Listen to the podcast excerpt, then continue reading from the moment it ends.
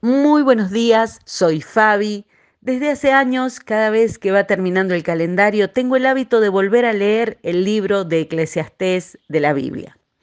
¿Por qué? No tengo una explicación exacta. Para mí es como un resumen unido a advertencias de reenfoque muy profundas para mi vida.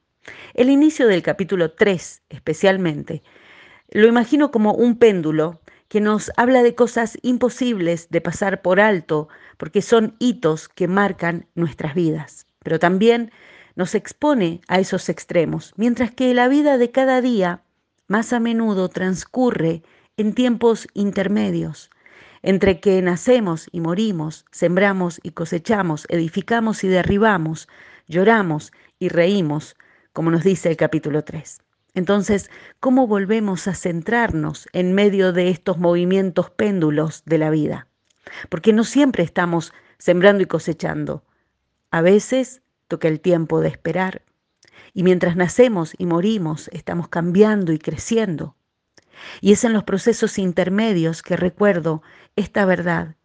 El Padre nos lleva en sus brazos. El Señor Jesús camina a nuestro lado comprendiendo, teniendo compasión, es decir, sintiendo desde la profundidad de su corazón cada cosa que nos duele, cada desierto que nos cansa, cada resurrección de la esperanza que nos levanta otra vez. Y tenemos al Espíritu Santo que está en nosotros y nos guía, enseña, consuela. Entonces comprendo que mientras el péndulo de la vida va y viene, jamás estamos solos. Que nunca ese péndulo nos empujará más allá de sus planes y propósitos y podemos estar seguros de eso hoy. Como un director de orquesta sinfónica, el Señor un día unirá todas y cada una de las experiencias de nuestra vida en una nota gloriosa final y todos los péndulos de la vida, incluidos esos intermedios disonantes para nosotros, serán resueltos en un cuarto movimiento final semejante al amanecer de un nuevo día. Mientras tanto, mientras el péndulo de cada día se sigue moviendo entre las cosas hermosas y duras de esta vida, vamos aceptando, creciendo, cambiando y comprendiendo. Y como escribió Amy Kermichel el dolor y la tristeza es algo que nos ha sido prestado.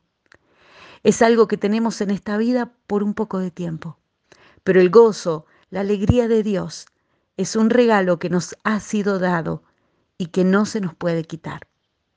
Es un regalo que nos llega cada día del cielo y convierte cada intermedio en un motivo de paz, gratitud y gozo.